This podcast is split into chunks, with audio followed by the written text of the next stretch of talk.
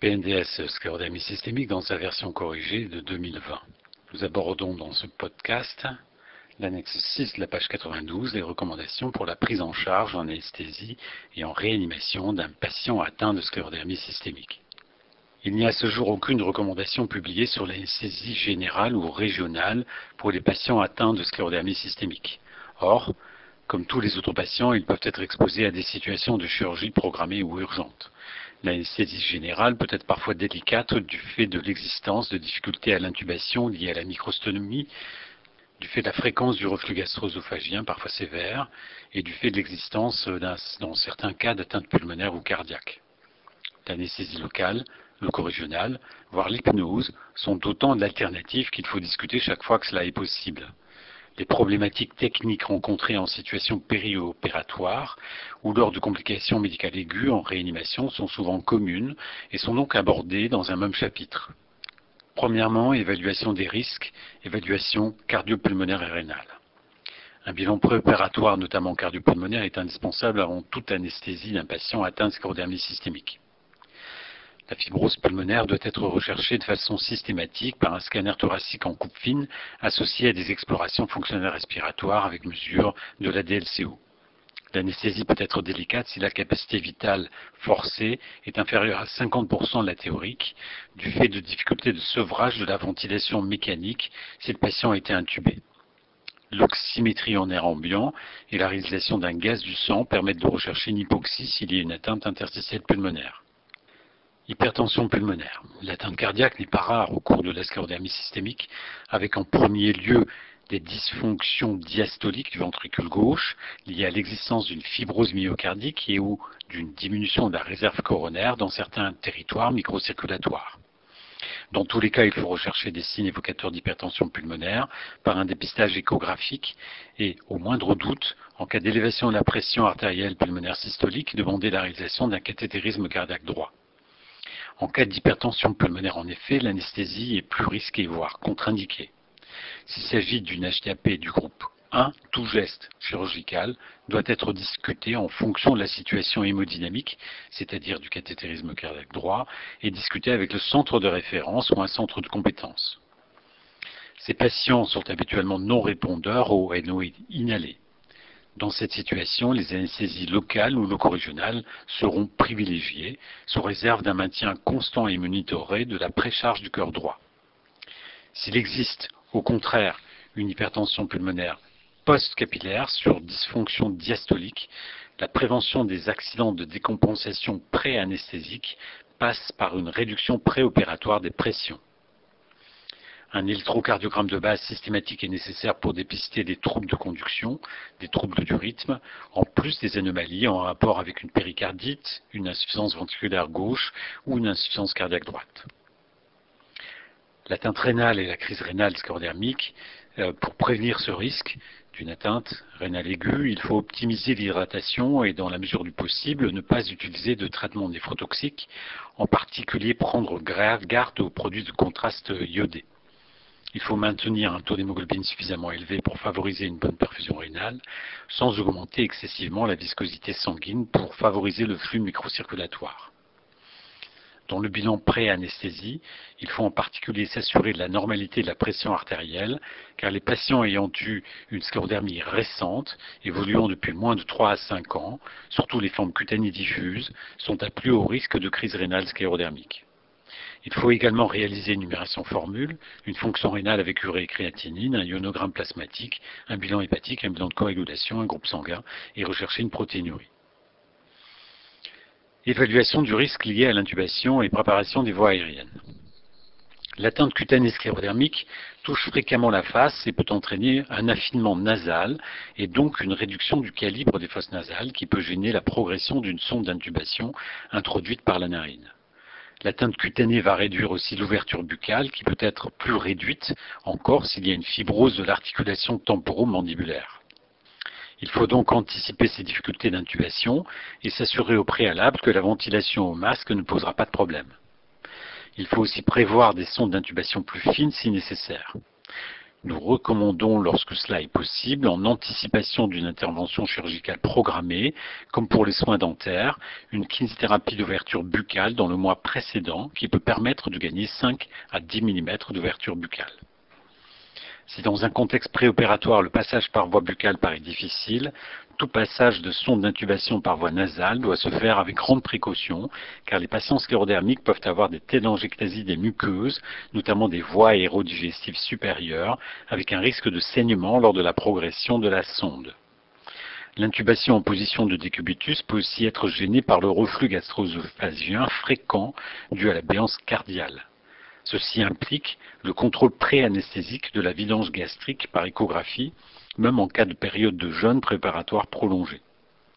L'hyperextension de la tête peut aussi être difficile du fait de la sclérose cutanée du cou et peut donc limiter la visibilité en gênant le passage du laryngoscope. Ces éléments de l'examen pré-anesthésique doivent conduire à anticiper une intubation sous fibroscopie si l'intubation difficile est prévisible. En cas d'intubation impossible, situation qui reste cependant très rare, il faudra alors envisager la réalisation d'une trachéotomie sous anesthésie locale. Deuxième point, évaluation digestive et nutritionnelle. La gastroparésie est présente chez environ la moitié des patients atteints de sclerodermie euh, systémique et cela se manifeste par une satiété précoce, parfois des nausées, des vomissements à distance des repas, fait d'aliments non digérés et une anorexie. Le diagnostic peut être posé lors de, la fibroscopie gastrique qui trouve des aliments dans l'estomac alors que le patient est à jeun. Une gastroparésie et les pseudo-obstructions intestinales chroniques peuvent contribuer à une période post-opératoire difficile et prolongée. Au moindre doute, il faut faire dans le bilan préopératoire une étude de la vidange gastrique par scintigraphie gastrique avec des clichés tardifs à 3 ou 4 heures. La prévention préopératoire systématique des nausées et vomissements post-opératoires par la dompéridone et le droleptan est préconisée. Attention à la dexaméthasone car les corticoïdes peuvent favoriser la survenue d'une crise rénale, surtout s'il s'agit d'une sclérodermie cutanée diffuse récente troubles nutritionnels, en cas d'atteinte digestive sévère, atteinte œsogastrique sévère, atteinte digestive basse, il peut y avoir des signes de dénutrition, des carences vitaminiques, des troubles hydroélectrolytiques. Il faut les dépister et les traiter. Troisièmement, précaution préopératoire transfusion et anticoagulation. Alors, il n'y a pas de recommandation particulière pour les transfusions. Elles peuvent se faire chez les patients sclérodermiques si nécessaire en fonction du type de chirurgie, en particulier un programme d'autotransfusion ou un traitement par érythropoïétine sont possibles comme chez tout autre patient pour la chirurgie programmée à risque hémorragique, par exemple prothèse totale de hanche. Les anticoagulants, s'ils sont indiqués, peuvent augmenter le risque d'hémorragie digestive s'il existe des ulcérations œsophagiennes peptiques ou s'il y a des télangiectasies gastro-duodénales ou coliques. Une fibroscopie œsogastrique est souhaitable avant toute chirurgie qui nécessiterait une anticoagulation efficace. La présence d'anticorps antiphospholipides peut faire discuter une anticoagulation en période préopératoire. Interaction entre l'anesthésie et les médicaments pris par le patient. Certains patients prennent des corticoïdes à faible dose et ou sont sous immunosuppresseurs. Ils sont donc à risque majoré d'infection post-opératoire. Il est recommandé de prescrire une antibioprophylaxie préopératoire immédiate systématique dont le spectre dépend de l'acte chirurgical. Pour les patients bénéficiant d'une corticothérapie au long cours, l'adaptation au stress est limitée par la frénation de l'axe corticotrope il est indispensable de suppléer une éventuelle insuffisance surrénale par l'administration par voie intraveineuse de 100 mg d'émisuccinate d'hydrocortisone immédiatement avant le geste chirurgical et l'anesthésie. Attention, les IEC constituent le traitement antihypertenseur de première ligne chez les patients atteints de sclérodermie avec hypertension. Ils peuvent induire des hypotensions réfractaires au moment de l'induction de l'anesthésie. Sous anesthésie, la contribution du système rénine-angiotensine au maintien de la pression artérielle est importante et pourrait être altérée par certains agents anesthésiques. Le blocage de l'action de l'angiotensine 2 par les IEC ou les antagonistes de l'angiotensine peut donc conduire à la survenue d'hypotension parfois sévère et réagissant mal aux catécholamines, notamment en cas d'hypovolémie ou sous anesthésie loco-régionale. Le traitement doit donc être interrompu avant l'intervention. Lorsque l'interruption n'est pas possible, la survenue d'une hypotension artérielle au moment de l'induction anesthésique ou lors d'une hypovolémie est plus fréquente. Un traitement simple, par un agoniste adrénergique comme l'éphédrine, est plus souvent efficace, mais qui peut aggraver l'ischémie digitale. Précaution ensuite au bloc opératoire et en réanimation. Tout d'abord, réchauffement. Au bloc opératoire et lors du transport, le patient doit être réchauffé de façon permanente par une couverture chauffante, particulièrement au niveau des extrémités, du fait du haut risque d'ischémie digitale, les mains et les pieds. Si possible, la température du bloc opératoire, habituellement fixée à 18 degrés, doit être augmentée. Installation au bloc opératoire. Durant la procédure chirurgicale, la position de Tredelenburg, le patient est allongé sur le dos, les membres inférieurs sont plus hauts que la tête, risque d'aggraver le reflux gastro-œsophagien et doit donc être évité, voire proscrite, si le patient n'est pas intubé du fait du risque de fausse route.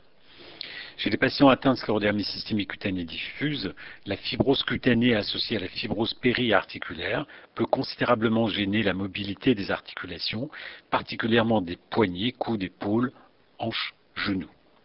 Il faut de plus protéger les zones d'appui sur la table d'opération chez les patients ayant une forme diffuse de sclérodermie et éventuellement une amyotrophie ou des calcifications sous-cutanées du fait du risque de survenue d'escarres lors des interventions longues. Il faut donc particulièrement éviter le contact direct de la peau du patient avec les parties métalliques de la table opératoire et veiller à ce que la plaque de bistouri électrique ne soit pas trop froide. Pour le réveil. Le réveil doit être particulièrement surveillé en salle de réveil du fait du risque important de vomissement lié au reflux gastro-œsophagien. Il n'est pas rare que les patients sclérodermiques aient un syndrome sec oculaire et buccal. Il faut aussi veiller à bien hydrater la cavité buccale et la langue, qui peuvent rapidement s'assécher en cas de respiration buccale. Précaution anesthésique et procédurale. Choix du type d'anesthésie. Lorsqu'elle peut être utilisée en préopératoire, l'hypnose peut être une façon de réduire l'anxiété ainsi que les nausées, les vomissements et les douleurs post-opératoires. À chaque fois que cela est possible, l'anesthésie loco-régionale est privilégiée sous réserve d'un contrôle strict de la précharge par un monitorage non invasif adapté. Les anesthésies loco-régionales euh, ne posent en général pas de problème, le rachis étant épargné au cours de la sclérodermie systémique. Pour l'accouchement, l'anesthésie euh, à type d'analgésie obstétricale est recommandée. En cas d'atteinte respiratoire, les médicaments opioïdes doivent être utilisés avec parcimonie. L'anesthésie locorégionale permet euh, l'analgésie post-opératoire euh, prolongée.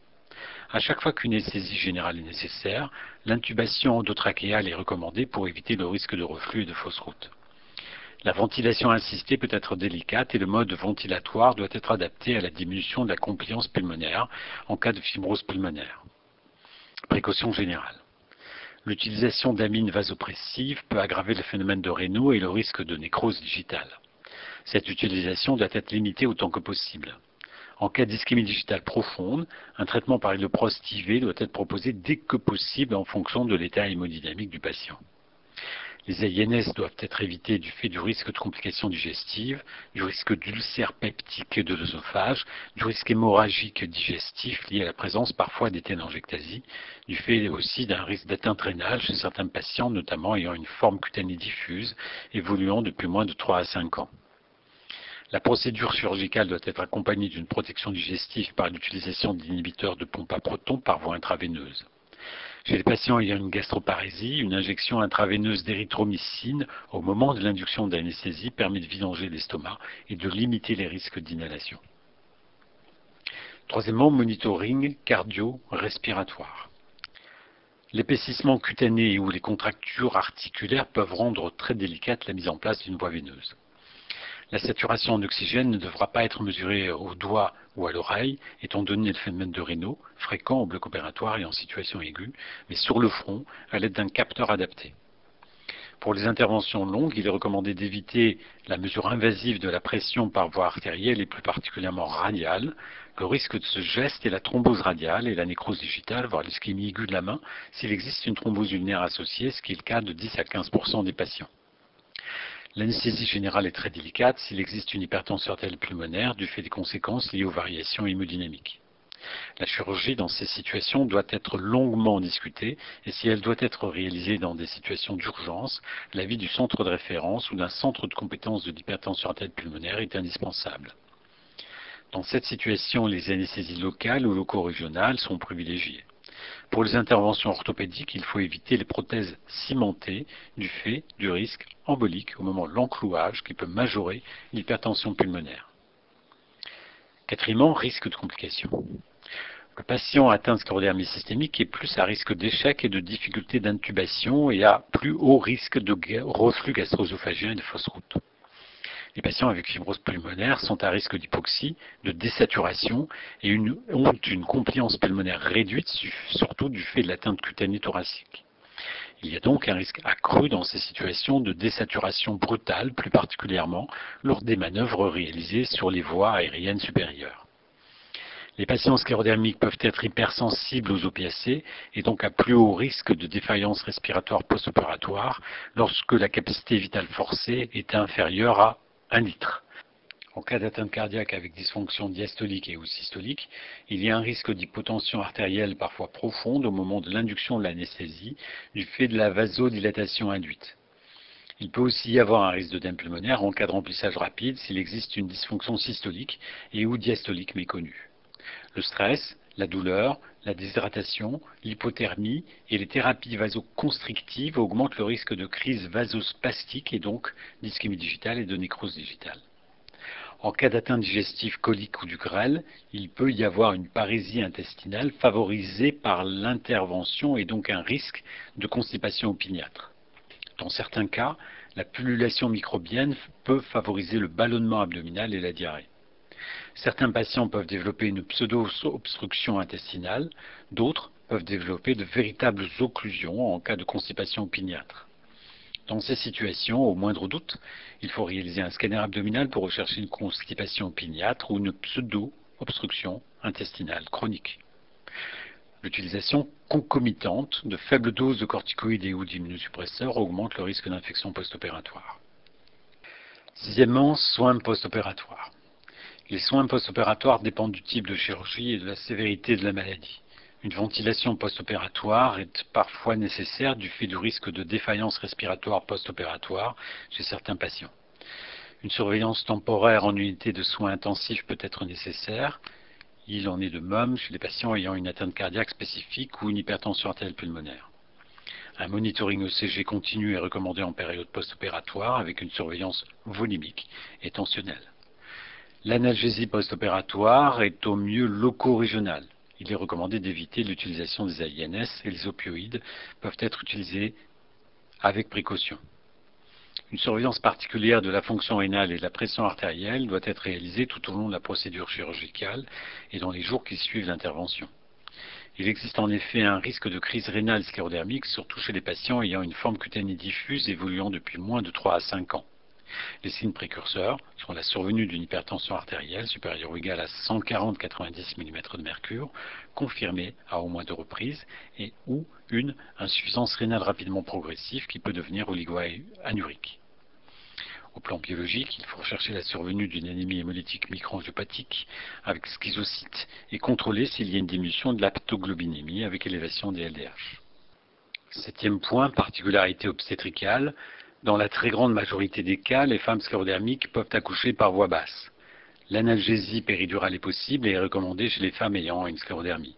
Une épisiotomie peut être nécessaire lors d'un premier accouchement, comme chez les femmes n'ayant pas de sclérodermie.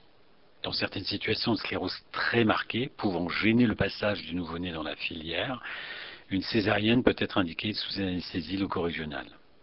La survenue d'une crise rénale sclérodermique au cours de la grossesse peut prendre le masque d'une prééclampsie, mais dans le cas d'une crise rénale, le taux de rénine plasmatique est très élevé, l'insuffisance rénale est progressive et apparaît rapidement une anémie hémolytique microangiopathique.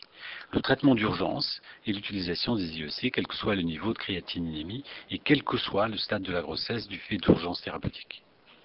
En conclusion, L'anesthésie et la période préopératoire sont des situations à risque de morbidité et de mortalité chez le patient présentant une sclérodermie systémique. Un bilan préopératoire bien conduit faisant appel à une collaboration rapprochée avec les centres de référence et de compétences permet d'entourer cette période des précautions optimales. Les spécialités médicales et techniques rencontrées en situation préopératoire et périopératoire euh, peuvent pour la plupart être étendues à la prise en charge en réanimation pour les situations médicales aiguës situation.